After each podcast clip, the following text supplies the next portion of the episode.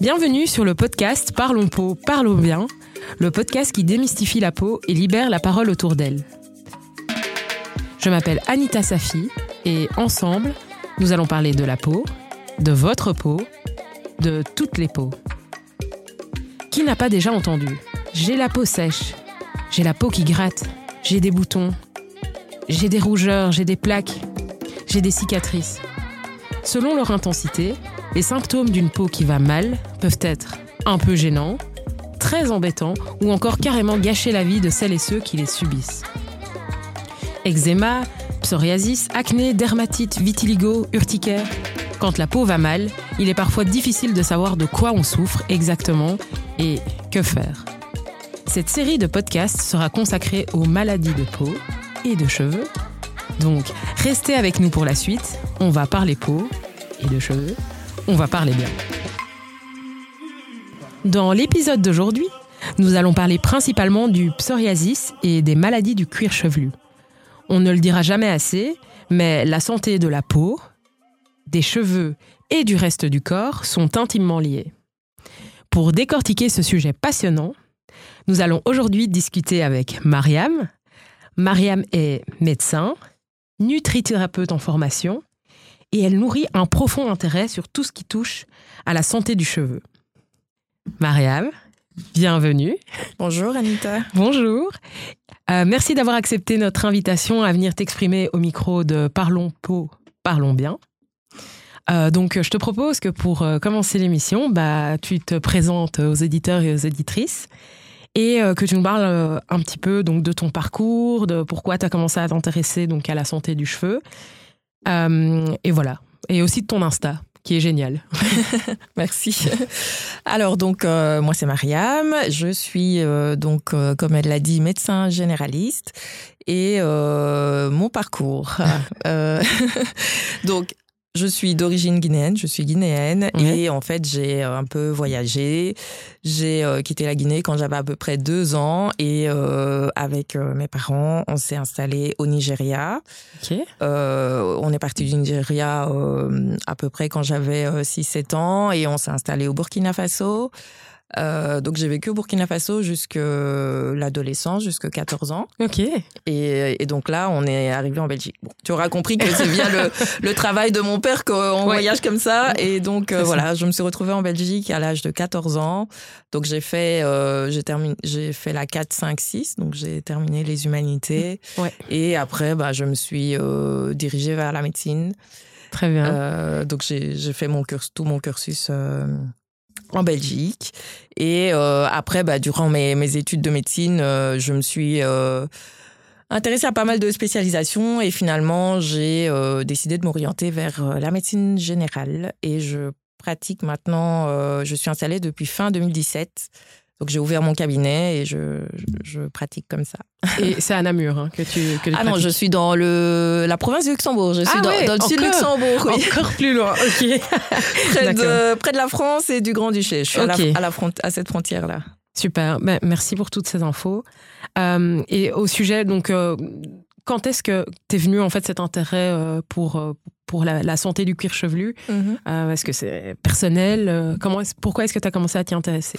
Alors, j'ai d'abord commencé à m'intéresser, euh, bon, on va dire, aux, aux, cheveux en tant que tel. Oui. Parce que euh, quand j'avais euh, 17-18 ans, même 18 ans, euh, bah, j'avais les cheveux défrisés. Oui, tout à fait. Et donc, euh, j'ai commencé à m'intéresser, euh, j'étais sur des blogs et ils disaient, mais pourquoi est-ce que toutes les femmes des, des, autres communautés ont leurs cheveux et nous, on, on les dénature? Oui, donc, et donc nous, les femmes nous, afrodescendantes. Les femmes afrodescendantes, ouais. effectivement. Euh, et donc, euh, je me suis dit, bah oui, c'est logique en fait. donc, euh, à partir de là, j'ai plus voulu me défriser les cheveux. J'ai gardé mes cheveux naturels. On était en, c'était en 2007. En plus, c'était pas très à la mode de garder ses cheveux ah, oui, naturels en 2007. Hein. Ah oui, oui c'était quelque chose. Hein. Je, je, passais pour une ovni. Ouais, c'était, c'était quelque chose. Et donc, du coup, les gens déjà regardaient un petit peu, ah, bah, comment est-ce qu'elle va se débrouiller ouais, et tout ça. ça. Et donc, quand ils ont vu que finalement, bah, mes cheveux donnaient plutôt pas mal. Donc là, du coup, il y a pas mal de gens aussi dans mon entourage qui ont commencé à s'y intéresser et à, aussi laisser leurs cheveux. Et donc, du coup, bah, moi, ça a nourri un peu un intérêt déjà à ce moment-là, mais vraiment plus pour le, le cheveu, les soins. Euh... Donc, le côté plus esthétique et aussi euh, prendre soin, quoi. Prendre soin de ses cheveux. J'avais même ouvert une, une page Facebook à l'époque. Allez. Allez. ok. Je pense que euh, tout à la fin, euh, on atteignait les, deux, les 20 000 abonnés. Allez. Ah oui, oui, ça, ça avait pris de l'ampleur. On organisait des, des meetings sur Paris. On, on, faisait des shootings. Ok. Et le but, c'était vraiment de valoriser donc le cheveu naturel sur ça. cette page. C'est ça. C'était vraiment ça le but. Et puis après, j'ai dû laisser tomber parce que bah, j'ai dû choisir avec mes études parce que ça me prenait déjà bah beaucoup oui, de temps. Et je faisais aussi beaucoup de choses à côté. J'étais beaucoup dans l'associatif. Euh, bah, je faisais aussi de la radio un peu. Et donc, euh, oui, ça, j'ai, il a fallu choisir. Et donc, j'ai laissé un peu tomber ça. Et puis finalement, euh, j'arrivais sur la fin de mes études de médecine. Donc, il y a eu des stages pendant un an et demi. Puis, puis je suis allée du côté parce qu'avant j'étais à Bruxelles et puis donc euh, plus bas euh, dans le pays, dans le Luxembourg. Et, euh, et donc là à ce moment-là, euh, oui, je savais ce que c'était le cheveu. En fait, je commençais à en avoir un peu marre en me disant oh, j'ai fait un peu le tour. Ouais. Euh, je sais ce qui fonctionne, ça va. Donc, il y a eu un peu un relâchement de ce côté-là. Je ne faisais plus tellement mes soins. J'avais les cheveux très abîmés d'ailleurs. Et, euh, et donc, euh, j'étais sur Insta déjà euh, parce que j'avais une page de couture. Ah ouais, ok. T'es totalement multitalentueuse. Tu sais coudre, t'es médecin, t'es spécialiste en cheveux. Ok. Donc, et puis je me suis dit, tiens, c'était, ça faisait partie de mes résolutions. Je me suis dit, ah, il faut que je me réoccupe de mes cheveux. Ouais. Donc, mes cheveux sont toujours restés euh, naturels, donc pas de défrisage, ça, c'était pas une option. Ouais. Mais euh, je me dis, il faut que je commence à reprendre soin de mes cheveux. C'était au niveau des soins. soins, en fait, euh, parce que c'est quand même exigeant. On va le dire. Euh, Euh, bah oui, une fois par semaine au moins, il faut bien s'occuper de oui, ses c'est ça. Mais je pense une fois que tu trouves ta routine, ça va. ça. Mais Mhm. euh, voilà.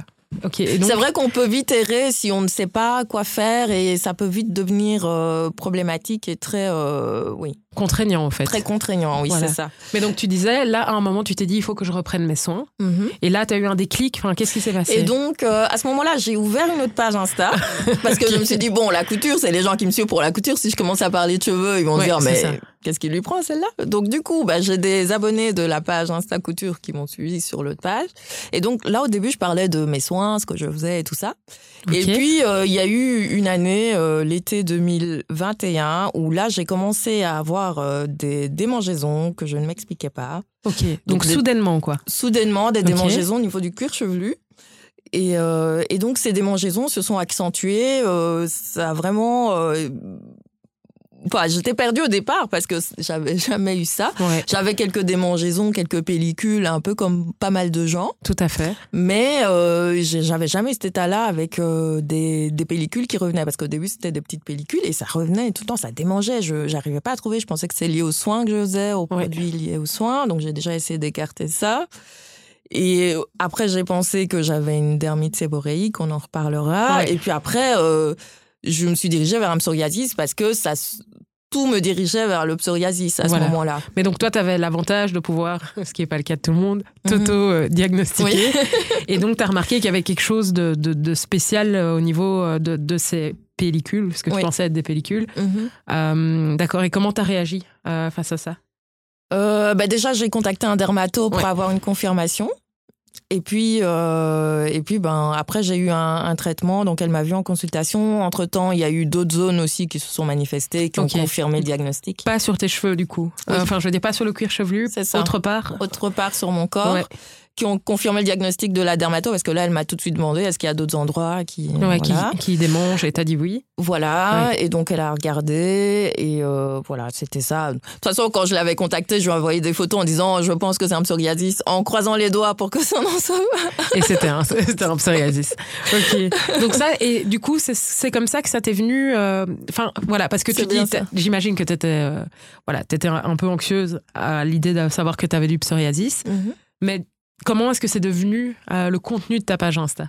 Parce que justement, je me suis rendu compte qu'il y avait beaucoup de gens qui souffraient de démangeaisons, qui savaient pas trop ce qu'ils avaient. Euh, parce que bon, en fait, euh, il faut se dire. euh, Souvent, tant qu'on n'a pas quelque chose, on s'y intéresse pas tellement. Et, C'est vrai. et, et donc là, je me suis dit, ah oui, d'accord, il y a, il y a vraiment... Et même de l'alopécie, est-ce que j'avais eu de l'alopécie à force de gratter Ouais. aussi? Tout à fait. Mais donc, on va revenir sur tous ces termes juste Mhm. après. Oui. Et donc là, j'ai commencé à en parler. Effectivement, il y a eu euh, vraiment un écho par rapport à ça, parce que effectivement, les gens se sentaient concernés, parce qu'il y en avait beaucoup qui en souffraient, des fois depuis des années. Ouais, tout parce que moi, j'ai eu de la chance. Euh, ça a duré en quelques semaines. J'avais mon diagnostic et je savais quoi faire. Ouais. Mais il y a certaines personnes, ça a duré depuis des années. Et est-ce que tu penses que le fait que tu sois médecin, ça a facilité en fait euh, le traitement? Parce que comme tu dis, il y a Mhm. plein de gens qui sont dans une situation d'errance médicale par rapport à ces maladies-là. Donc, Bah déjà, ça facilite parce qu'il faut savoir déjà un peu ce qu'on a. Ouais. Donc euh, déjà le diagnostic. Donc ça, ça a aidé quand même en grande partie pour diriger sur ce qu'il fallait prendre. Et euh, voilà, je pense que c'est parce que j'ai aussi essayé de revoir certaines choses aussi dans mon hygiène de vie. Ouais. Euh, parce que euh, je sais que le psoriasis, souvent, c'est lié à des stress et tout. Et c'est vrai que c'était une période très, très stressante. Donc, il fallait revoir mon hygiène de vie, essayer de changer des choses dans, dans, dans ma vie ouais. Pour aller mieux. Et, Et- voilà. donc tes abonnés, donc ils sont c'est sans doute beaucoup de gens qui sont peut-être touchés aussi par ça. Et euh, je voulais juste euh, savoir, euh, donc peut-être parce qu'il y a des gens qui nous écoutent et qui n'ont peut-être pas suivi, je voulais savoir, est-ce que tu peux nous expliquer euh, c'est quoi le psoriasis? Alors, le, le psoriasis, c'est une maladie inflammatoire auto-immune. Donc, c'est en fait euh, le corps qui attaque ses, ses propres cellules. Ouais. Et cette maladie inflammatoire-là, elle va provoquer euh, une, une grosse inflammation qui va consister en un renouvellement très, très rapide des cellules de la peau, que Ouais. ce soit la peau, euh, du, la peau du corps ou du cuir chevelu. Et donc, ce qui fait qu'on va avoir ce qu'on appelle des squames. Donc, les, les squames, ce sont les peaux mortes. Et en fait, dans le psoriasis, on a vraiment des grosses, euh, des grosses couches de, de peau morte, de squames, qui sont assez caractéristiques, en fait, dans la maladie. Donc, on a vraiment ces, ces peaux mortes euh, qui paraissent blanchâtres, en fait, euh, qui sont très... qui font qu'on a une grosse couche euh, au niveau de la peau et au niveau du cuir chevelu. Mais voilà, c'est pas toujours évident Non. à voir parce que quand ça se situe à l'arrière, ben, on voit pas toujours bien Ben non. euh, à, à l'arrière de la tête. Mais euh, dans mon cas, c'était toute la tête. Donc c'est comme ça que Ah j'ai... oui, c'était sur l'ensemble de ton... C'était sur l'ensemble de mon crâne parce que ça a commencé à gratter à l'arrière, donc je ne voyais pas très bien. Et puis après, ça, j'ai vraiment vu à l'avant euh, et c'était vraiment caractéristique. Et, et aussi le fait que bah c'est pas la même, euh, ça, ne, se ça ne se manifeste pas pareil chez une personne noire comme chez une personne Voilà, blanche. c'est ce que- c'est aussi un des points euh, que je voulais aborder. Mhm, C'est euh, la difficulté, à mon avis, pour les personnes non blanches, mhm. de pouvoir identifier ces maladies, que ce soit en autodiagnostic, même si c'est pas du tout recommandé, Mhm. mais aussi auprès des médecins, parce que toi-même, tu es d'origine guinéenne, Mhm. mais tu as été formé en Belgique. Du coup, euh, au niveau de ta patientèle, j'imagine que c'est majoritairement des personnes blanches, mais comment, euh, si jamais, comment tu te sens quand il y a une personne euh, justement euh, non blanche qui vient te voir et Mhm. que tu peux peut-être te retrouver face à un diagnostic que, t'as pas l'habitude de voir Alors, je t'avoue que je serais perdue. En tout cas, je l'aurais été. Maintenant, je, je m'y intéresse beaucoup plus. Effectivement, pendant la formation, pendant les études, on voit les pathologies, les maladies sur des peaux blanches. Euh. C'est surtout ça qu'on nous montre. Mais euh, je sais que de plus en plus, justement, ils essayent de rectifier ça parce que bah il y a, il y, a, il y a beaucoup de patients maintenant qui sont non blancs, qui ont la peau Ouais. foncée, noire. Et, euh, et donc, ils essayent de rectifier ça. Et même dans des, des livres de dermato aussi, il y a beaucoup de, de, d'illustrations avec des peaux noires. Dans des livres récents alors hein Des livres Ouais. récents, c'est bien ça. Et donc ça, tout ça, bah, il faut se former du coup, parce que ce sont des choses qu'on étudie, que nous, on n'a pas étudié en tout cas pendant nos études. Donc il faut se former et donc il faut avoir l'œil, parce que c'est vrai que si on a l'habitude de voir sur des peaux blanches, bah, ça va très vite, on voit un psoriasis. Ouais. Mais euh, sur une peau noire, si euh, on n'a pas spécialement l'habitude de le voir, on va pas euh, plus vite le diagnostiquer. Ça, c'est un peu dans tous les domaines médicaux. Voilà, des choses où on a l'habitude de voir euh, si on opère 100 fois des, allez, des, des seins. euh, et quelqu'un qui opère euh, 1000 fois euh, par an, par exemple, c'est beaucoup, mais voilà. Mais lui, il va être plus à même de voir s'il y a des différences, s'il y a ça et ça. Donc c'est un peu ça en fait, c'est un peu la, la fréquence de contact. Tout à fait. Et je me demandais aussi si, enfin parce que tu m'as dit, euh, il me semble que tu Mhm. comptais te former en tricologie. c'est bien ça. Et donc, est-ce que tu peux déjà euh, nous dire euh, ce que c'est et aussi pourquoi est-ce que tu penses que c'est important d'être formé en tricologie.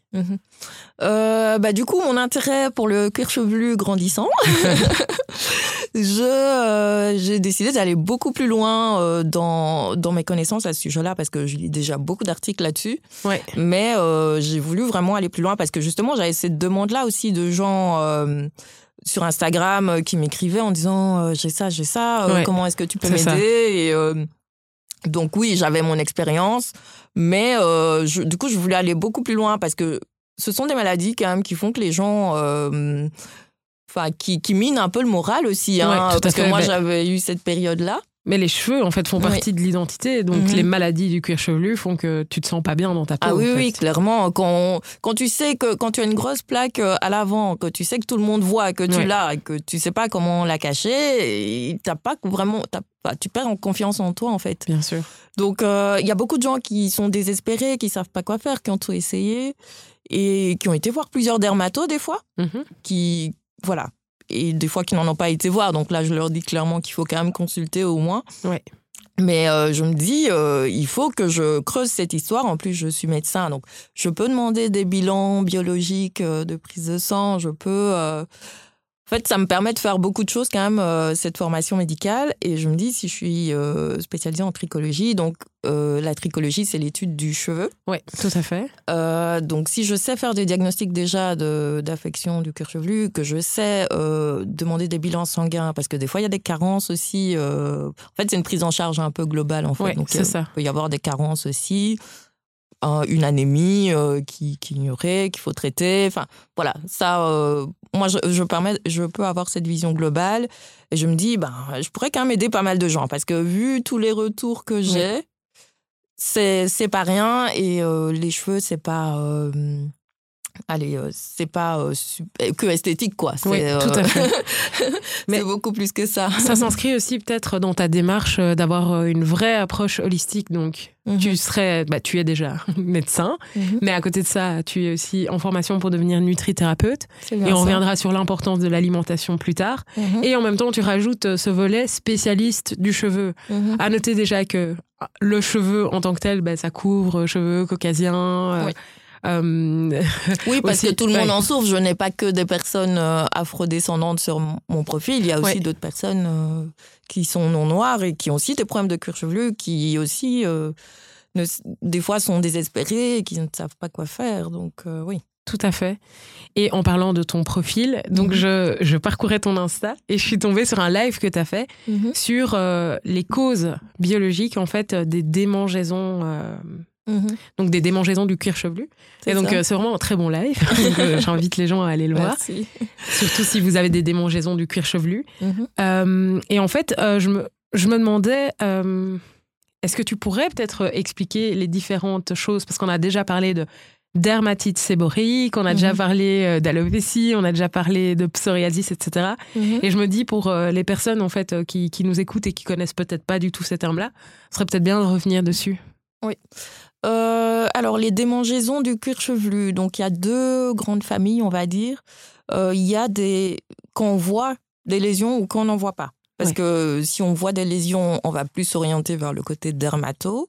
Que si on ne voit pas des lésions, ça va être des, de, allez, euh, une cause plutôt, on va dire, interne. Style, je sais pas moi, un diabète peut donner une démangeaison. Euh, des démangeaisons un peu partout, mais aussi au niveau du cuir chevelu. Donc souvent, quand c'est réglé, ben ça va mieux. Donc d'où l'importance aussi des bilans sanguins dans les démangeaisons. Euh, des maladies euh, du foie peuvent donner des démangeaisons. Mhm. Donc vraiment, ça c'est tout le volet non dermato. Et, euh, et, ici, euh, les causes euh, psychologiques, il y a aussi euh, une sorte d'hypersensibilité aussi aux substances, parce que si on a le cuir chevelu sensible, on va avoir un seuil de tolérance qui est plus bas par rapport aux personnes habituelles. Quelqu'un qui va mettre, je sais pas moi, qui va aller, qui va avoir un peu d'après-shampoing, qui va toucher son cuir chevelu, il va le rincer et c'est bon. Quelqu'un d'autre qui va avoir un cuir chevelu sensible, il va peut-être commencer à avoir un peu des démangeaisons une réaction, et une réaction à cela. Donc ça, ça dépend vraiment de la personne en tant que telle. Euh, et alors, au niveau des causes dermatologiques, ben, on a la dermite séborrheique, une maladie inflammatoire euh, du cuir chevelu, qui est une sorte d'eczéma.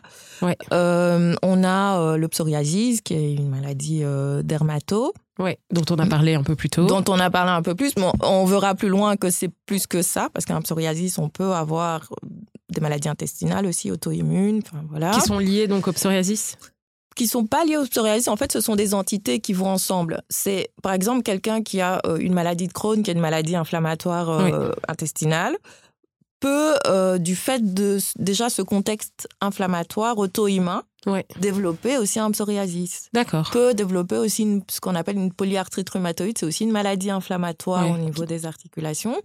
En fait, mais ça ne veut pas dire que c'est, il va forcément le faire. Mais on va dire qu'il sera à risque, plus à risque de le faire. Oui, et donc est-ce que c'est des maladies qu'on va chercher ensemble?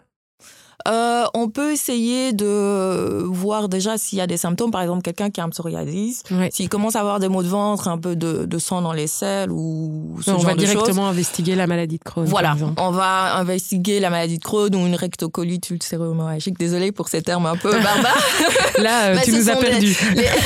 Les, maladies inflammatoires intestinales, et euh, parce que l'intestin joue un très très grand rôle dans l'immunité et dans l'inflammation. Et on peut aussi regarder au niveau des articulations. Quelqu'un, par exemple, typique du psoriasis, un petit orteil euh, gonflé, donc une, inflammation de l'articulation, ben, ça peut déjà être euh, un signe que, hum, allez, il faut regarder au niveau de la peau s'il n'a pas aussi un, psoriasis en fait. Ok. Donc, euh, ouais, ça peut. Ça peut être présent, comme ça peut l'être quelques années plus tard, ou comme ça ça va pas se manifester forcément. Donc, en tout cas, il faut essayer de trouver des éléments probants pour, euh, pour aider. Et il faut, être, il faut surveiller ces gens-là. Il faut, les surveiller. Ouais. enfin, surveiller. Donc, il euh, faut, faut, aller voir son médecin et il faut pas prendre à la légère euh, des troubles digestifs ou ou allez, des gonflements articulaires. voilà, ça. Tout ça fait partie Il faut directement aller voir un médecin. Voilà, c'est ça. Et alors, autre chose aussi au niveau de, des démangeaisons, bah, il y a les infections. Il y a euh, la teigne, par exemple, c'est une infection euh, du, de la peau. Donc voilà. Et c'est provoqué par quoi?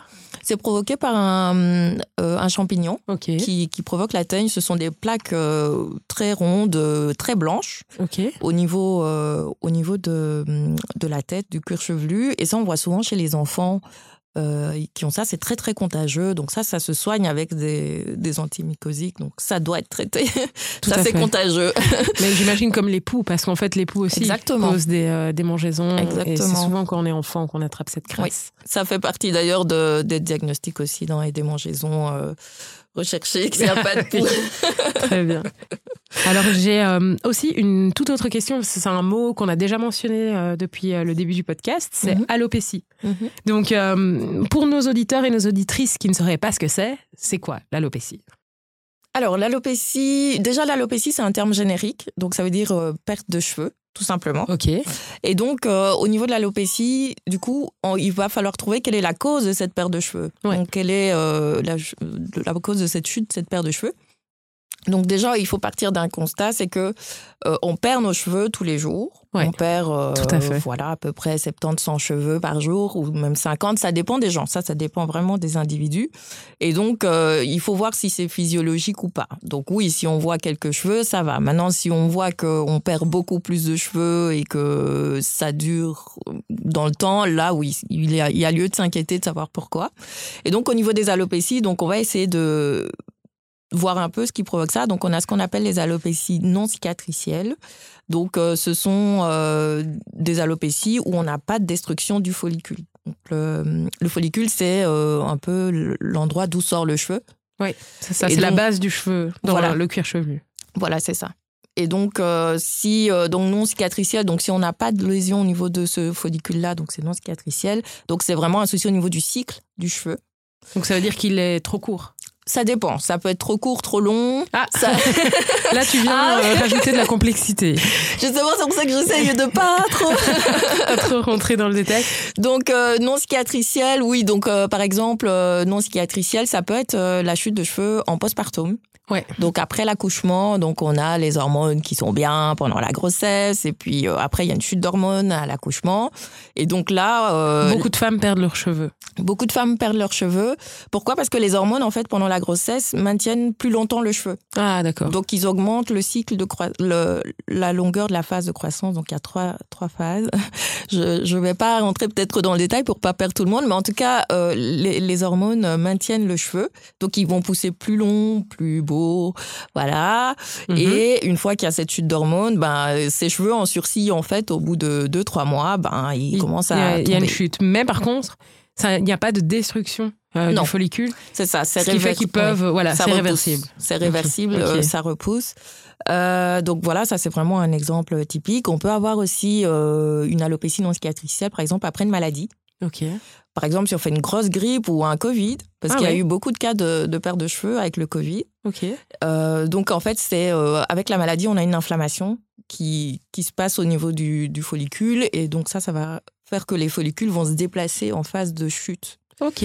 Et donc, à ce moment-là, ben, souvent, après la maladie, après deux, trois mois aussi, chute de cheveux. Et puis après, ça repousse. euh, Ça repousse. Ça repousse. Mais donc ça, non cicatriciel, finalement, bah c'est dérangeant. Je pense que j'ai Mhm. entendu plusieurs femmes après une grossesse se plaindre d'avoir perdu leurs cheveux, surtout que, comme tu as expliqué, pendant la grossesse, il y a un espèce de glow-up. euh, voilà. Mais après, pas. mais ça revient. Donc, ça revient. ça va. Mhm. Par contre, euh, il existe aussi l'autre alopécie. L'alopécie cicatricielle, Ouais. effectivement, tu suis. c'est pas mal. Mais je les aide à suivre aussi, nos auditeurs et nos auditrices. Donc, il y a l'alopécie cicatricielle. Et donc là, par contre, on a une destruction du follicule. Ouais. Et donc euh, là, par exemple, euh, ça va être des, des maladies qui vont provoquer une cicatrisation au niveau du follicule. Donc, on peut avoir, par exemple...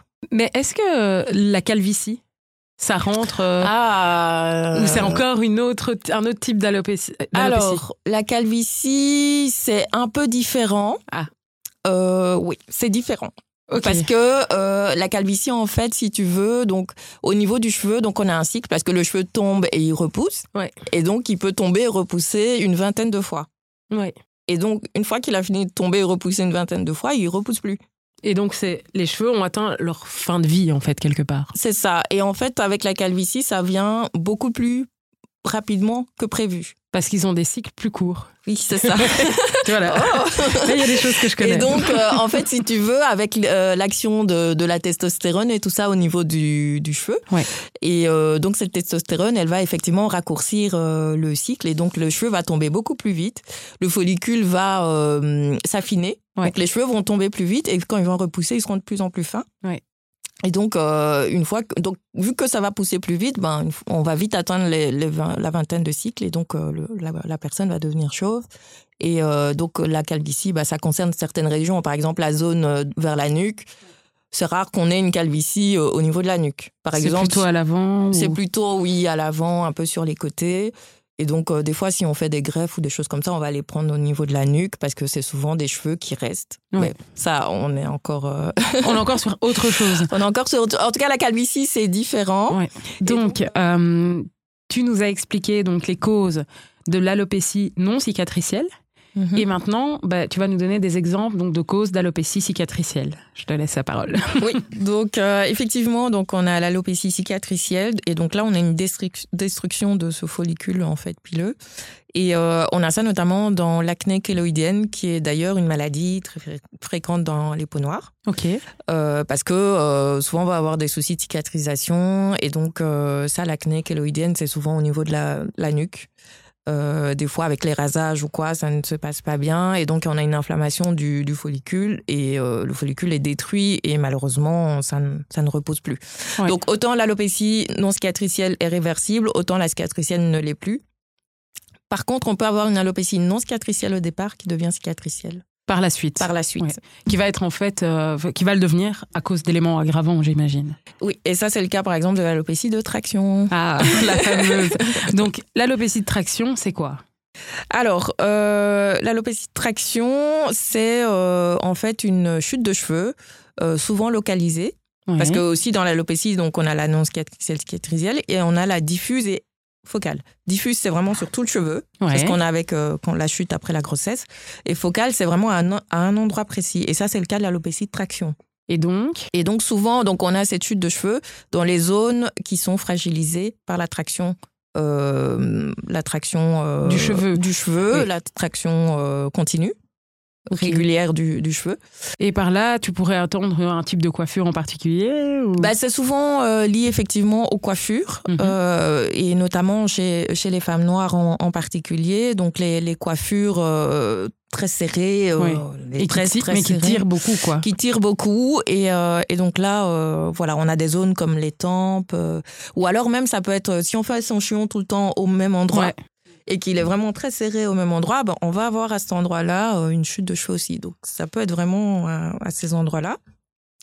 donc ça peut toucher euh, d'autres personnes. Euh, par exemple, euh, on a les hôtesses de l'air ou maintenant c'est un peu moins, mais avant elles devaient avoir les cheveux très tirés, les infirmières aussi. Et donc elles, on constatait qu'il y avait une alopécie aussi de, traction. Et je voudrais revenir sur un réel que tu as fait sur ta page Instagram par rapport justement aux, tresses et aux coiffures dites protectrices mhm. dans la communauté afro. Mhm. Est-ce que justement ce type de coiffure euh, peut euh, causer plus euh, en fait, c'est pas tant la coiffure que la manière dont la coiffure est faite. Voilà. donc, si par exemple, comme on parlait de, bah, c'est une traction. Donc, si on a des, des tresses trop serrées, des, mèches trop grosses aussi par rapport aux cheveux qu'on prend, donc, ça, ça fait euh, euh, qu'elles sont trop lourdes et ça fait en plus une traction supplémentaire.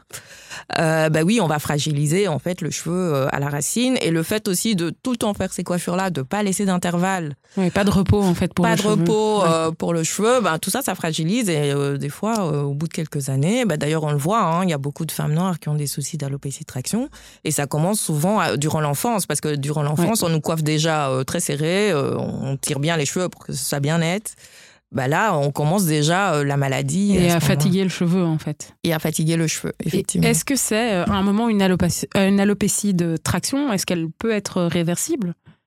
Oui. Elle peut être réversible au début. Donc effectivement, bah, si on, constate qu'on a les cheveux, bah, on le voit, hein. on le voit qu'on commence à perdre ses cheveux oui, tout à fait. devant. Donc on le voit. Et donc là à ce moment-là il faut se remettre en question. Je sais des fois c'est difficile d'arrêter ces coiffures là il y a des gens qui ne font que ça. Euh, et on a même voilà quand on voit en plus qu'il y a euh, cette perte euh, que ça se voit ben, on va avoir tendance à vouloir le cacher. Mhm. et donc du coup on va amplifier on, va entretenir le, phénomène alors que il faut arrêter toute traction. Et ça ça nécessite justement voilà. Et oui ça repousse. Ça repousse et euh, aujourd'hui, euh, comment est-ce que tu décrirais euh, ta relation avec tes cheveux? Qu'est-ce qui s'est passé après? On veut savoir. alors, donc, je, je, ne cache pas que le fait de... Parce que, oui, j'ai eu, j'ai eu une chute de cheveux aussi bah, liée au fait que je me grattais. donc là, c'était vraiment bah, le traumatisme aussi lié au grattage. Donc, j'ai eu un trou à l'avant de la tête qui était quand même très fort. Mhm. Et ça, bah, avec ça, je me sentais quand même très mal parce que c'était à l'avant de la tête, ça se voyait très fort. C'est très visible, c'est difficile difficile à cacher, quoi. C'est ça. Donc j'essayais de faire des coiffures où je, je mettais une mèche pour vraiment. Mais toujours en gardant tes cheveux naturels, quoi. Oui. Ok. Quel, courage. Quel courage. Et donc euh, voilà, j'essayais de faire des coiffures pour euh, euh, aller cacher Ouais, cette zone-là, quoi. Cette zone-là, parce que bon, c'était très flagrant. Et euh, j'ai eu aussi, euh, parce que bon, comme j'ai dit, il y avait beaucoup de stress. Et donc, euh, après cette période de stress, j'ai commencé à avoir, après, au bout de quelques semaines, une, des chutes, des grosses chutes de cheveux, un peu sur toute la tête. Donc, il y avait eu cette alopécie de traction liée au grattage, donc qui était focale, juste à un endroit. Et puis, cette paire de cheveux un peu diffuse. Donc, j'ai perdu beaucoup de volume de cheveux. Et donc ça, ça a été un peu difficile aussi. Euh, mais voilà, j'essayais de rester confiante en me disant ça va repousser, ça va repousser, mais il mm. fallait de la patience. Et, et donc euh, oui, maintenant, euh, oui, je, je, prends beaucoup soin de mes cheveux, encore plus qu'avant. et pour moi, oui, c'est un plaisir de faire mes soins. Et de toute façon, j'avais commencé un peu comme ça, j'adorais faire mes soins. Ça. Et donc pour moi, c'est un plaisir de, de faire mes soins. Et oui, ben je. mais maintenant, tu dirais que la maladie est sous contrôle et euh, que bah, voilà, tu as adapté ta routine, mhm. mais voilà, sans vraiment la changer. Oui, donc la maladie est sous contrôle. Donc là, je suis revenue parce que comme le, le psoriasis avait été diagnostiqué, donc il y a des traitements, donc notamment des shampoings euh, à base de, de corticoïdes. Ouais. Euh, et donc, euh, oui, j'ai dû suivre ce traitement bien spécifique-là. Et une fois que ça a été bon, ben, je n'ai plus eu besoin de, de, les utiliser. Et donc, maintenant, j'utilise mes shampoings euh, habituels. En tout cas, il faut un shampoing qui enlève bien, parce que j'ai peut-être beaucoup moins de peau morte, mais euh, ça peut arriver qu'à certains moments, surtout quand je suis très stressée, que je vois que ça, il y en a un peu plus. Et donc là, j'ai besoin de shampoings qui vont enlever euh, toutes les peaux mortes et pas de shampoing hyper hyper doux non plus euh, pour mon cuir chevelu. et puis au niveau des autres routines, oui. Au début, je mettais beaucoup d'huile sur mon cuir chevelu, mais plus mhm. maintenant. Pourquoi le, En fait, au, début, le but de ces huiles-là, c'était d'apaiser, c'était d'avoir un, effet calmant avec les huiles essentielles. Et franchement, ça m'a beaucoup aidé. Mais euh, je remarque que euh, j'en ai plus besoin. Et puis en plus, j'ai été faire un diagnostic capillaire chez euh, Annick de My Hair Institute à Namur. Donc, elle, elle a un appareil euh, pour faire les diagnostics. Elle regarde le follicule. Oui, tout à fait. Et donc, j'ai vu que mon follicule était complètement bouché d'huile. c'est ça. Donc, en fait, il y avait trop d'huile par rapport à ce que ton corps pouvait de toute façon prendre. Voilà, c'est ça. Il y avait vraiment trop. Et pourtant, moi, j'estimais que j'en avais pas beaucoup mis. Mais déjà, ça se voyait que. C'était déjà trop. C'était déjà trop. Donc, maintenant, je. Parce que justement, j'avais en tête que bah, le cuir chevelu est sec. Et déjà, cette sécheresse, elle provoque aussi les démangeaisons. Et donc, il me fallait un émollient donc de l'huile pour un peu aider. Et euh, maintenant que tout est un peu revenu dans l'ordre, bah, j'ai je remarque que j'en ai pas besoin. Je le mets juste euh, au, moment du bain d'huile avec des huiles essentielles à la, lavande, des choses pour un peu apaiser et tout ça. Mais pas systématiquement, Pas systématiquement. Et puis après, je lave mes cheveux de toute façon, donc euh, ça. Ça part avec. Ça part. Très bien. Mhm. justement, comme on parle de psoriasis, moi, il y a un mot qui me vient à l'esprit parce que ces deux maladies qui sont souvent associées l'une à l'autre, même si elles sont différentes. Euh, donc, euh, c'est l'eczéma et, et, le psoriasis, du coup. Et je voulais euh, savoir pourquoi est-ce que parfois on les confond. Mm. Est-ce que toi, tu as des petits tips pour les différencier? Est-ce que nous, en tant que non-médecins, on peut aussi les différencier ou est-ce que de toute mm. façon, pas? Voilà, juste un petit mot sur ces deux maladies. Bah, c'est vrai qu'il y a des similitudes parce que ce sont des maladies qui provoquent des démangeaisons. Oui, tout à fait. Que ce soit au niveau de, du cuir chevelu, mais sur le corps. Euh, maintenant, bon, il y a des endroits où le, le, psoriasis va plus se mettre et il y a aussi l'aspect. Ouais. Donc il y a la localisation et l'aspect, même s'il n'y a pas de, enfin, chez certaines personnes, ça ne respecte pas du tout ça. Mais par exemple, euh, au niveau de la localisation, ben l'eczéma, on va avoir au niveau des, des plis, donc euh, l'intérieur du coude, l'intérieur des, hum, des, des genoux. On peut aussi avoir sur les joues. Ah Souvent, chez les enfants, on peut avoir de l'eczéma sur les joues, c'est très fréquent. Euh, et donc, le, et, mais ça peut se retrouver dans des zones où, qui sont pas spécialement typiques. Et ça, justement, c'est un facteur d'aggravation. Parce que si on a un eczéma qui est dans les zones typiques, souvent, ça va disparaître au bout de quelques années, même, euh, voilà. Donc, on l'a chez l'enfant et puis après, chez l'adulte, il reste pas forcément. Par contre, si on l'a dans des zones pas typiques, ben là, ça, peut, rester, ça peut rester un peu plus longtemps. Okay. Et euh, le psoriasis, là, par contre, euh, c'est beaucoup plus inflammatoire. C'est euh, l'eczéma, c'est une maladie inflammatoire, mais le psoriasis aussi, mais beaucoup plus. Donc on peut avoir, on a vraiment des amas de, de peau morte. Euh, c'est très blanc l'eczéma, euh, le psoriasis, pardon. Et, et donc on a d'ailleurs un signe. Bah, tu me demandais des tips un peu pour savoir. Donc le psoriasis, on a, bah, si on frotte un peu dessus, on a une espèce de poudre en fait. Ça s'appelle le signe de la tache de, de bougie. Et donc c'est un signe qui dit que c'est plutôt un psoriasis. Euh, l'eczéma, on va plus avoir un peu euh, une peau très sèche, croûteuse. Oui. Comparé à un psoriasis. Donc, c'est pas tout à fait la même chose, mais évidemment, si vous ne savez pas, allez voir un médecin parce que. Ben, oui, dans tous les cas. Même en ayant écouté ce podcast, allez voir un médecin. Allez voir un médecin parce que euh, tout n'est pas toujours allez, comme dans les livres et en fonction des personnes, il faut aussi voir, par exemple, euh, le, psoriasis, euh, comme on a dit, bah, il y a aussi des fois d'autres choses qui vont avec au niveau articulaire, au niveau euh, digestif. L'eczéma, il y a aussi d'autres choses qui peuvent aller avec, notamment de l'asthme ou de l'allergie, par exemple, la rhinite allergique, ça s'appelle. Donc ça, ça fait partie de la famille des atopies. Donc on peut avoir quelqu'un qui a l'eczéma et qui a aussi de l'asthme ou ou une rhinite allergique, donc le nez qui coule avec à cause des allergies, ou dans sa famille aussi. Donc euh, tout ça, il faut, faut le, le terrain génétique va aussi euh, jouer pour beaucoup. Quoi. Et le psoriasis aussi, on peut l'avoir dans la famille, mais pas toujours. Bah, c'est comme l'eczéma, pas toujours non plus. Pas toujours. Mais euh, voilà, on, on, recherche un peu tout ça. Mais oui, il faut, faut aller consulter. Qu'est-ce que je peux donner d'autre aussi comme tips? Parce que tu parlais du fait que l'eczéma pouvait disparaître. Est-ce que le psoriasis aussi peut euh, Parce que dans ton cas, par exemple, il était arrivé euh, du jour au lendemain. Mm-hmm. Est-ce qu'il peut aussi euh, disparaître comme ça? En un claquement de doigts? Oui, bah écoute, bah, c'est mon cas. Et moi, j'avais aussi eu des lésions sur la peau et effectivement, bah, je n'en ai plus pour l'instant. Et euh, j'en ai plus eu, mais oui, ça peut, on peut avoir des phases où ça part et ça vient. Même si des fois j'ai des patients qui ont de l'eczéma tout le temps et des patients qui ont de psoriasis tout le temps. Mais ça, euh, c'est la prise en charge aussi un petit peu. Qu'est-ce qui cause cet eczéma? Qu'est-ce qui cause ce psoriasis? Souvent, c'est des états de stress quand même. Voilà. Euh, et il faut arriver à gérer ça aussi. On allait y venir parce que je souffre moi-même d'eczéma et mhm. en fait, je remarque que c'est souvent euh, vraiment euh, dans les périodes de stress euh, mhm. à l'époque avant parce que je ne suis plus toute jeune avant les examens mhm. voilà c'était vraiment une montée quoi donc j'imagine que ça on observe de toute façon dans plusieurs maladies de la peau c'est ça, oui. Donc le stress joue un, très grand rôle parce qu'en fait, le, stress va déclencher de l'inflammation dans le corps. Ouais. Et donc cette inflammation, elle va avoir plusieurs conséquences, notamment au niveau de la peau, mais même dans le corps lui-même. Et, et c'est vrai que c'est important d'avoir des des, allez, euh, de pouvoir euh, gérer ce stress, d'avoir des... Oui, bah, des tips pour se relaxer. Tips, voilà. Mais, en tout cas, la santé mentale est importante. Et tu me donnes le parfait, euh, la parfaite transition pour te poser des questions justement par rapport à l'inflammation. Mhm. Donc, parmi les différentes choses que tu fais, il y a aussi la nutrithérapie. Mhm.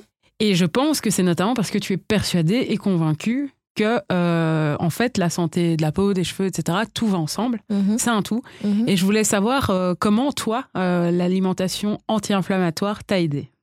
Oui, donc effectivement avec ce problème de psoriasis, donc je me suis aussi intéressée à l'alimentation. Oui. et donc il faut savoir que Déjà, il y a, comme on dit, c'est une maladie inflammatoire. Donc, ce qu'on va faire, c'est qu'on va essayer de calmer cette inflammation et d'aider le corps à pouvoir euh, gérer si jamais on a un gros stress, bah, que on n'ait pas une grosse poussée d'eczéma ou de psoriasis. Euh, oui, on va peut-être avoir quelques petites euh, plaques, mais voilà. Déjà, si on a cette base-là au niveau de l'alimentation, ça peut nous aider. Et donc, l'alimentation anti-inflammatoire, moi, c'est quelque chose que je pratique au quotidien. Ah, Même si j'avoue que des fois, j'ai des écarts. Bon, je, je mange une glace, mais voilà, ça arrive. Ça arrive. Mais Et, Grosso modo, comment est-ce que tu guiderais euh, Enfin, c'est quoi l'alimentation anti-inflammatoire? Alors, l'alimentation anti-inflammatoire, c'est une alimentation qui va nous apporter euh, des, euh, des substances qui vont aider à moduler cette inflammation. Donc, soit à la calmer, ou alors à donner des outils pour essayer qu'elle soit la moins, la moins forte possible. Okay. Quand on est en phase où on va avoir une crise. Et donc, concrètement, parce que ça, va, ça peut paraître un peu, voilà, concrètement, qu'est-ce que c'est au niveau de l'inflammation Qu'est-ce qu'on peut avoir qui provoque de l'inflammation dans le corps? On a, euh, bon, je pense qu'il y a beaucoup de gens qui seront pas contents quand je vais euh, dire ça. Tu mais peux y, aller. tu peux y aller. La consommation de viande, donc euh, la viande provoque de l'inflammation dans le corps, notamment via, bah, parce qu'elle contient du fer. Et donc le fer, euh, en tout cas qu'on n'en manque pas et qu'on en mange en excès, ben, il provoque de l'inflammation. Euh, la viande contient aussi une autre protéine qui, euh, qui va aussi provoquer de l'inflammation dans le corps. Donc il y a la viande, les produits laitiers aussi. Oui, très inflammatoire ça. Très inflammatoire, les produits laitiers. on a tout ce qui est produits industrialisés. Donc, euh, parce que voilà, ce sont des produits transformés, ultra transformés, avec euh, du sel, du sucre, euh, des, mauvaises graisses. Donc, tout ça, c'est, ça provoque de l'inflammation. Et en fait, j'avais une question pour toi parce que, mhm. ok, disons que maintenant, j'ai pas de carence en fer, mhm. mais je consomme trop de viande, je m'en rends compte. Comment est-ce que je fais pour avoir mon apport en fer mhm. quand même minimal, tout en tu vois, en substituant la, viande. Moi, c'est un peu toujours ça les questions que je me pose. Voilà, j'ai envie d'avoir euh, les mêmes protéines. Là, j'ai quand même déjà des idées, mais comment je fais pour substituer correctement euh, la euh, viande? Donc, bah déjà, oui, c'est vrai que la viande apporte des protéines, mais les protéines, on les a dans d'autres aliments. C'est vrai. Donc, euh, euh, les protéines, euh, ben, on peut manger de la viande blanche, on peut manger des poissons. Il y a des céréales qui contiennent des, toutes les protéines dont, dont, on a besoin, notamment la quinoa. Donc, la quinoa, c'est une céréale très complète. les graines de chia, enfin, ou de chia.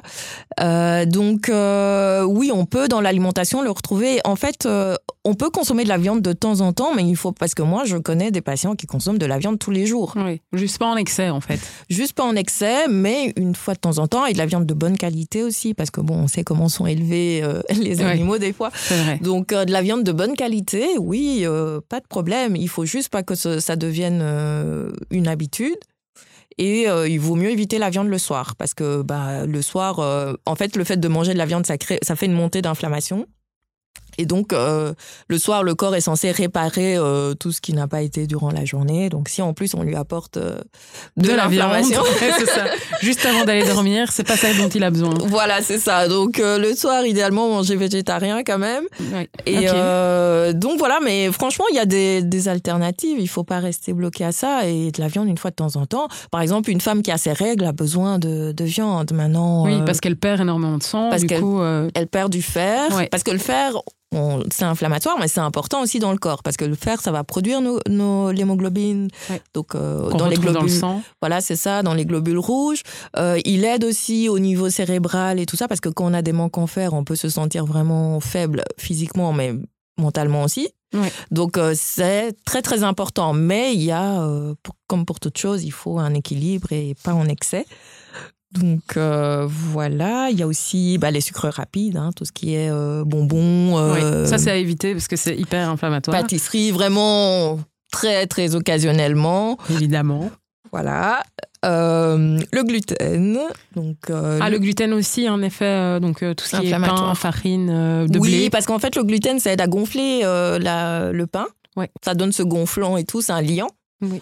Et, euh, et donc, il provoque de l'inflammation en fait au niveau intestinal. Et les intestins sont très importants euh, au niveau de tout ce qui est inflammation parce que, en fait, les intestins, c'est l'endroit un peu, c'est une barrière en fait pour le Mhm. corps aussi. Et donc, euh, si on a une inflammation donc qui va un peu altérer cette barrière, ben on a tout- toutes les autres. Allez, tous les autres corps étrangers et tout ce qui ne devrait pas être dans le corps qui passe en fait Oui. et crée des réactions Ok, donc, donc, on euh, perd ce rôle de barrière. de barrière et donc le gluten euh, voilà je dis pas c'est pas comme quelqu'un qui a une maladie cœliaque donc où il y a vraiment euh, il faut vraiment une éviction complète du gluten Euh, mais le gluten idéalement il vaut mieux ne pas trop en consommer en général et ça aussi il y a des alternatives au blé et voilà on peut manger alors ben, il y a la quinoa Ouais. on peut manger de la quinoa le riz il y a pas de gluten dans le riz même si le riz euh, fait monter le sucre aussi donc plutôt du riz complet Les pommes de terre aussi. les pommes de terre, euh, mais les pommes de terre plutôt à l'eau ou au four et pas en purée. Parce que ça, ça fait monter le sucre. En fait, tout ce qui fait monter aussi le sucre, euh, ça fait monter l'insuline et l'inflammation et euh, ça active pas mal de choses. En fait, tout ça est un peu lié. Donc, quand on essaye un peu de régler ça dans son alimentation, on aide énormément dans autre chose aussi. Et j'imagine que, euh, et ce sera peut-être le dernier euh, nutriment dont on parlera aujourd'hui, mais le fructose, Ah oui. j'ai l'impression que c'est un peu notre ennemi euh, à tous, mais Mhm. j'ai l'impression qu'il faut aussi le limiter. Oui, bah, c'est un sucre aussi. Hein, donc, euh, oui, tout ce qui est. euh, en fait, au niveau du sucre, bah, on en a besoin, mais il vaut mieux privilégier les aliments qui ont. Parce que le sucre, un- le fructose, c'est un sucre qui est. C'est comme le glucose, c'est un, un petit sucre. Et il faut des sucres complexes. Oui. Et donc, les sucres complexes, on va les avoir dans les céréales, dans le pain complet, par exemple, Oui. ou le pain d'épeautre, Oui. euh, qui contient aussi du gluten, mais différent du blé. Donc, aller plutôt vers du pain d'épeautre euh, au levain et pas la levure, euh, voilà. Voilà, tout ce qui est... il faut des sucres complexes, donc il faut des, des féculents à index glycémique bas qui font pas trop monter le, le sucre dans le sang. C'est très important et il en faut pas beaucoup, juste 25% de l'assiette, c'est bon. C'est bien noté. Attention à vos sucres. Et euh, bah, en tout cas, merci beaucoup pour toutes ces infos sur euh, l'alimentation anti-inflammatoire. C'est déjà très précieux. Euh, je voulais aussi, puisqu'on est dans les conseils euh, et euh, les tips. Si, je- si je peux rajouter un conseil, c'est aussi il faut bouger. Faut... Ah, ouais, voilà, c'est ça. Mais tu as déjà anticipé ma question. Ah, voilà. Ouais, c'est exactement ça. Donc, à un auditeur, une auditrice qui aurait justement une ou plusieurs des maladies de peau qu'on a, dont on a déjà discuté, Mhm. voilà, tu lui dis fais, attention à ton alimentation, euh, bouge. Donc euh, bouger, c'est quoi pour toi? C'est euh, courir un marathon ou en fait déjà sortir de chez soi, c'est bien Si je conseillais ça à tous les patients, je pense qu'ils partiraient en courant. C'est clair. mais bouger, c'est déjà aller marcher une demi-heure par jour. Ouais. Franchement, vous ferez déjà beaucoup. Maintenant, euh, si on est dans une optique de, perte de poids, bon, ça ne sera pas suffisant. Mais déjà, pour euh, le corps en lui-même, le fait de bouger, ça, ça va euh, générer pas mal de choses et ça va être que du, que du bénéfice. Et déjà, ça va générer des endorphines, ce qui vont faire qu'on va se sentir beaucoup mieux aussi. Hein. On parlait du stress. Donc, euh, le fait de bouger, de sortir, euh, ça va nous aider à nous sentir mieux. Et euh, maintenant, si on peut le faire, et voilà, parce que des fois, ça peut arriver que physiquement, ce soit compliqué, qu'on ait des douleurs ou que voilà. si on peut le faire, alors même aller courir un petit peu ou faire quelque chose qui va bah faire qu'on va se dépenser un peu plus. Aller nager. Aller nager, effectivement. ok, super. Mais oui, en plus, le lien avec la santé mentale, euh, il est bien connu et c'est mhm. évident. Donc, euh, ça peut faire que du bien. Oui. Euh, est-ce que tu aurais, je ne sais pas si tu as encore d'autres conseils à nous donner mhm. alors, les autres conseils que je peux donner, c'est bah, qu'il existe des traitements. Donc, je pense qu'on l'a déjà dit, mais il faut consulter. Et alors, je sais que les, les corticoïdes font peur mais euh, il vaut mieux traiter bien au départ et ensuite euh, contrôler en dessous l'inflammation avec l'alimentation plus sur le long terme, mais en tout cas dans l'aigu, quand on a vraiment une grosse inflammation, ben souvent c'est la solution et il ne faut pas euh, voilà, il ne faut pas la mettre de côté parce qu'on a entendu que les corticoïdes, ci et ça, ça a des effets secondaires, ça je ne le cache pas, mais euh, on a besoin d'une aide urgente et c'est ce qui va aider. Donc la euh, cortisone va permettre, euh, en tout cas momentanément, mhm. de gérer la crise. Après, il y a, a d'autres traitements aussi, c'est ce que je voulais dire. Donc souvent, il peut y arriver qu'il y, peut arriver qu'il y ait des gens qui aient des lésions un peu partout et qu'on n'arrive pas à gérer au niveau local parce qu'il y a trop de lésions. Parce que souvent, on va privilégier des traitements locaux qui ont déjà aussi moins d'effets secondaires. Mais euh, donc ça peut arriver euh, qu'on doive donner ce qu'on appelle des traitements euh, généraux, donc notamment des immunosuppresseurs. Et donc voilà. Ça, ça c'est donc par voie globale, donc par voie orale. Par voie orale souvent. Et voilà, ça peut arriver que ce, ce, ne soit que ça la solution. Mais je, je vous assure que si déjà au niveau de l'alimentation vous travaillez là-dessus, vous allez moins avoir tendance à aller vers ces états-là euh, plus perpétuels. Plus extrêmes. Oui, plus extrêmes. Dans lesquels on est obligé, en fait, presque, de prescrire euh, ces choses-là. Ok. Euh, très bien. Et euh, est-ce que tu aurais euh, peut-être euh, des idées reçues de choses qu'on pense qui sont vraies, mais qui en fait sont totalement fausses, mais qui sont une croyance populaire? Oui. Ben, il y a le fait de la contagiosité, parce que c'est vrai que bah, souvent c'est ce qui contribue au fait que les gens perdent confiance, c'est que ça se voit qu'ils ont du, de l'eczéma ou du psoriasis. Et on a peur des réactions un peu des autres qui eux pensent que peut-être la personne a une maladie contagieuse et c'est vrai que quand on voit des maladies de peau on a toujours tendance à croire qu'on va l'attraper. Oui. C'est bien ça. Et donc ça, c'est vraiment, ce ne sont pas du tout des maladies contagieuses. C'est la personne en elle-même qui subit son problème, mais sinon, ça ne, ça ne se transmet pas. Ok. en, tout cas, pas comme ça. Euh, et le fait aussi de l'hygiène, hein, euh, la personne peut paraître sale parce qu'on voit qu'elle a euh, telle ou telle chose sur la peau. Voilà, et alors que c'est pas du tout le cas, donc ce n'est pas du fait de l'hygiène. Et même parfois, le fait de trop laver. Justement, c'est ce que j'allais dire. Voilà, le fait de trop d'hygiène aussi, ça contribue aussi à des, des maladies. Et même pour l'eczéma, on conseille même de ne pas se laver euh, forcément pas tous du tout. les jours. Ben, c'est ça. En fait, euh, ouais. sur l'eczéma des mains, par exemple, on dit d'éviter de fuir le savon. quoi. C'est ça. Trop agressif. Euh, et alors, ben, il n'y a pas de solution miracle. ok, dommage. Ce sont des maladies dites chroniques, donc qui sont là tout le temps. Et le but ici, ça va être euh, d'éviter les phases où on a des crises, ou en tout cas de prolonger le plus possible l'état où on est bien. Euh, ou en tout cas de contrôler et de pas avoir des grosses crises. Donc, il n'y a pas un produit qui va tout faire disparaître du jour au lendemain euh, et qu'on n'aura plus jamais rien. Et oui, si on a de la chance, on aura peut-être rien. Mais en tout cas, il n'y a pas un produit qui fait ça, quoi. Oui, il n'y a pas de solution magique, il n'y a pas de produit magique. C'est peut-être juste comprendre quelles, euh, allez, quelles conditions favorisent un peu le mhm. mieux-être, quoi. Et bien euh, ça. miser là-dessus. Mhm. Ok, bah, c'est déjà pas mal. Euh, pour terminer, peut-être, qu'est-ce que tu dirais à un jeune ou une jeune qui nous a qui nous a écouté aujourd'hui et qui subit peut-être, je sais pas, des moqueries mhm. au quotidien, qui a perdu confiance en soi, etc. alors, ben, je, je, lui dirais déjà que je le comprends parce que c'est important que les gens sachent que voilà, ils ne sont pas ils ne sont pas seuls et qu'on comprend ce qu'ils ressentent. Et alors euh, je lui conseillerais d'aller voir son médecin parce que euh, il y a des traitements il y a des solutions.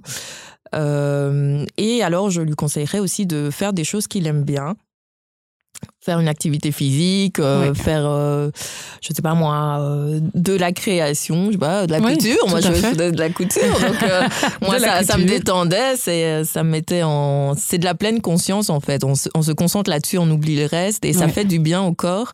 Et donc le fait de bouger aussi, ça va faire qu'on va se sentir mieux, ça va réduire le stress parce que justement, si on, si on a peur du regard des autres, ben on stresse. Et le stress, on l'a vu le stress, on l'a vu, a des effets inflammatoires dans le corps. Et donc, euh, justement, on entretient un cercle vicieux. Donc, il faut faire des choses qu'on aime bien. Il faut se dire que c'est temporaire. Donc, on va trouver une solution. Euh, et euh, ce n'est pas là pour durer. éternellement. Éternellement. ça. Ils sont pas définis par ça. Mm. Et voilà, ben juste, voilà, un tout tout grand merci pour toutes les infos que tu nous as données. Avec plaisir. voilà, je vous invite toutes et tous à aller ben, suivre Mariam sur sa page Insta, donc euh, Mariam Sfro. Mhm. Et euh, de toute façon, euh, on va la relayer dans la description de ce podcast. Je ne sais pas s'il y a un dernier mot que tu voudrais dire. bah, je voudrais dire que je suis très contente d'avoir participé à ce podcast. on est très ravis de t'avoir Merci pour l'invitation et j'aimerais dire que c'est vraiment très passionnant. Et en fait, les cheveux ou la peau, c'est le reflet un peu de ce qu'il y a aussi à l'intérieur. Donc, si vous avez des problèmes de peau, de, cheveux, commencez aussi à vous poser des questions euh, sur euh, ce qu'il faut améliorer dans votre vie, dans votre hygiène de vie. Donc, c'est l'occasion de se poser des questions sur ce qu'on pourrait changer et qui pourrait nous aider, en Tout fait. Tout à fait. Mais voilà, Faites ça. voilà. Merci encore à Mariam pour ces précieuses informations et ses retours d'expérience qui nous permettent d'y voir beaucoup plus clair sur le psoriasis, l'alopécie, les maladies du cuir chevelu. Et merci euh, de nous avoir donné aussi des solutions, enfin des pistes de solutions face à ces mm. maladies. Voilà, donc euh, je suis Anita Safi. Merci d'avoir écouté cet épisode du podcast Parlons peau, parlons bien, qui parlait donc euh, des maladies du cuir chevelu. Je vous dis à bientôt pour d'autres histoires sur la peau, sur votre peau, sur toutes les peaux.